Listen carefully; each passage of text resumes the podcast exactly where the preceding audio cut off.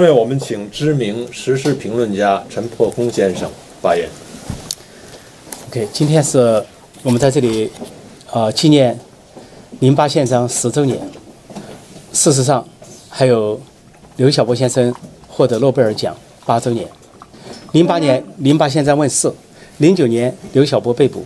一零年刘晓波荣获诺贝尔和平奖，是首位荣荣获诺贝尔和平奖的华人。所以，我们作为政治反对派，作为民主运动，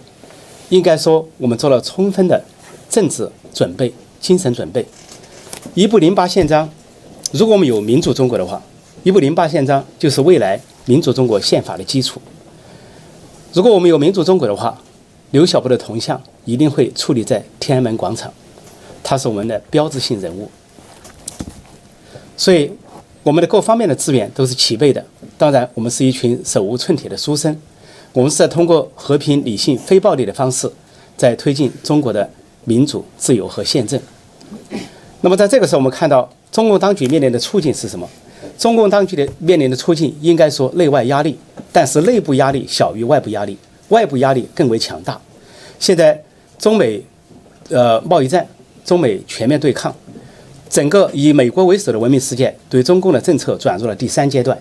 从全面融入到全面围堵到全面围剿。前不久，十一月三十号，美国前总统老布什去世。这是一位君子，谦谦君子，这是一个好人，他的人缘很好，因此他在美国备受尊崇。尊崇。他跟共和党的关系也很好，跟民主党的关系也好，因此这个丧礼啊，国葬是备极哀荣，这个没有意见。但是，恰恰是老布什总统和克林顿总统所推行的融入政策，实际上是绥靖主义政策，辜负了大时代。在老布什总统执政期间，世界面临三件大事，可以说他都处理得虎头蛇尾。第一件大事就是我们中国1989年爆发的规模空前的人类历史上最大规模的民主运动，波澜壮阔。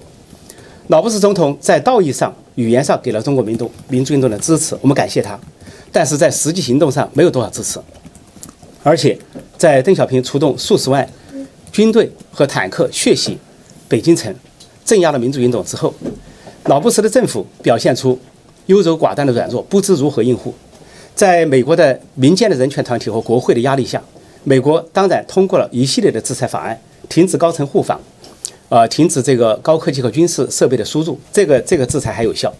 另外还有就是。呃，这个当时停止世界银行和亚洲开发银行对中国的贷款，另外停止美国对中国的投资，暂时的，以及对旅居中国的学生学者提供了六十绿卡。但是老布什总统本身，这个是一个优柔寡断的人，没有看到历史的大方向，没有在那个时候以泰山压顶之势迫使中共这个呃停止人权迫害，促进中国的民主转型，因为那个时候的中共还不足以强大到被跟美国抗衡的程度。当时的最高领导人邓小平是鸭子死了嘴硬，嘴很硬，说不怕制裁，啊，不怕这个共产党从来不怕骂，然后要跟美国顶。但是六月二十号，布什总统写了一封密信给邓小平，是为解决方励之滞留大使馆的事情。结果这个两双方进行谈判，虽然解决了这个事情，但是布什总统那封信写的极其的谦卑和软弱，他完全不知道那个刘这个这个邓小平外强中干的这个本质。结果在邓小平求得了前总统尼克松、前国务卿基辛格访中之后，尼克松和基辛格提出的十四项要求，邓小平全部满足，包括邓小平本人退休，包括呃结束戒严，包括释放大部分的学生领袖等等。但是布什本人，他表现得非常不佳，在同年的七国呃会会议上，他跟日本政府、美国政府、日本政府降低了对中共的谴责的调子。所以在那个时候。这个可以说是没有抓紧时机，结果我们看到数十年之后，今天的共产中国成了美国和文明世界最大的敌人。这跟老布什总统，但后来的克林顿总统埋下的这个绥靖主义政策有必然的联系。再到后来是小布什和奥巴马，虽然开始觉醒，但没有做有力的应付。每一次的这个谈判，仅仅以中共几百亿的购买就塞住了嘴。直到现在，唐纳德·川普上任。这个美国整个转型，共和党、民主党高度共识，以至于前前几天三十二个原先亲共亲中的或者比较左翼的学者都已经觉醒，认识到要这个全力的对付共产中国。这个时候，美国的国策才发生了改变。这个改变就是全面的融入到全面的围堵到全面的围剿。这个围剿的标志性事件大家都看到了，一个就是贸易战，再一个就是对从对华为的下手，对华为掌门实际掌门人的下手，显示了对中共以盗窃、盗版、违法经营的高科技的这个战争。再一个标志性事件就是前香港民政局长何志平在美国在纽约受审，他是这个到非洲代表呃中共的这个华信能源公司行贿，啊，动辄塞现金二百万给非洲的领导人乌干达、扎德和这个啊还有个国家叫呃呃大概还有个国家叫叫呃那个那个塞内加尔，他跟塞内加尔的前外长在美国同时被捕，被捕之后呢，这个他现在要被面临重刑。啊，面临重刑，这是对中共“一带一路”的打击。这美国对中共“一带一路”动手，也就是说，美国不停停留在语言上，不仅停留在贸易和经济的这个制裁的手段上，而是在采取实实在在的手段围堵中共。在这个时候，我们看到习近平当局做了两项让步，一个让步就是，一个让步就是，在国内鼓噪的国进民退，在国内鼓噪的消灭私有制，在国内鼓噪的民营经济退场，他收回了。这是在中美中美贸易战的压力下，他收回了。所以，民营企业家为什么会中国的民营企业家反而视中美贸易战为机会，欢欣鼓舞，成了这个特朗普的粉丝？呃，这个反对派当然很多都是特朗普的粉丝，并不说特朗普这个人有多好，而是这个政策它的转型。当然，中共的在民间和国内党内还有很多的特朗普的支持者或者粉丝。那么，另外一个让步就是习近平当局在十二月二一号跟川普政府的会谈中。做出了大幅度的让步，尽管他们在事后的报道中做出了大量的隐瞒，但是我们看到是全面的让步，全面的妥协。按照俄罗斯和印度媒体的说法，叫全面的投降，竖白旗，然后对中国老百姓隐瞒不报，而且立即行动，对美国做出补偿，一点二万亿是一个补偿的数字，相当于过去提的两千五百亿的五倍，相当于贸易逆差四年贸易逆差的总和。你损害了美国四十年，确实该赔偿，该补偿了，该让步了。说这习近平做的第二种让步，但这个让步是什么？大家看到是压力，泰山压顶的压力，外部压力。一个一党专政的政权，一个独裁者，只有在压力下才会让步。这对我们中国人民是一个巨大的启发。中国人民必须在内部保持强大的压力，中国的反对派必须从内部保持压力。我们知道中国的各种的工人运动、各种的维权运动此起彼伏，从来没有停止。但是我们还要形成更大的压力。这个独裁政权在外部对外妥协的同时，它是对内加紧控制。就在十二月一号跟川普谈判的当天，中共在全国范围内加强党组织的建设，包括各种各样的企业、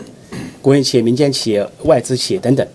就说明他在加强这个这个癌症细胞的扩散和党细胞的这个扩散。这个行为非常类似晚清的模式，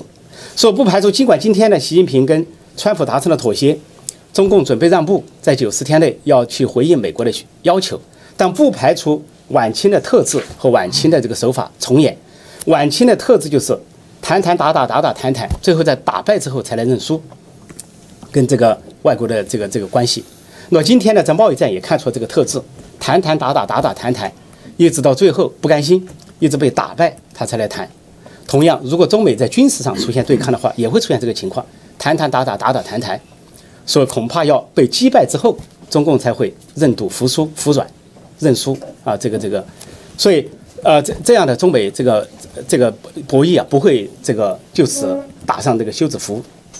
他会继续下去。那么中共怎么表演他的拖字诀，他的这个这个拖延战术会打到什么时候？我想这个大家还可以观察。不过对中国人民来说，中国人民的这个处境啊，可能在短时期之内会更加严峻，更加面临这个疯狂的打压。所以这个中国人民从内部啊，这个。呃，去如何去跟中国做斗争、抵御啊，将是一个重要的这个事情。但我说了，我们是一群这个手无寸铁的书生，我们并没有啊这个武装斗争或者是这方面的这个姿态。但是我们对于一个建设一个文明国家、一个民主国家的决心是坚定的。我们看到这个最今天新出炉的一篇呃世界上的这个呃受尊重的国家排名名单，排了五十五名，中国是倒数啊，这个就排在五十名，倒数第六，而台湾排在二十九。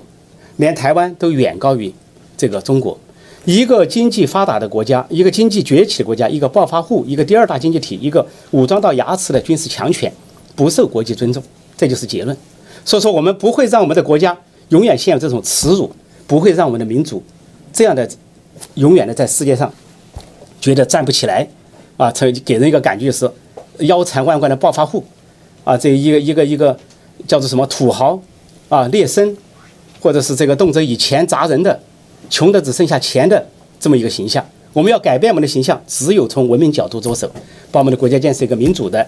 这个自由的、人权的这个国家，就像零八宪章和习呃刘晓波所主张的那样。但对习近平本人，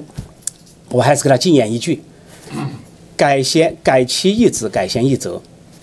这个洗心革面，重新做人，放下屠刀，立地成佛，退后退一步啊，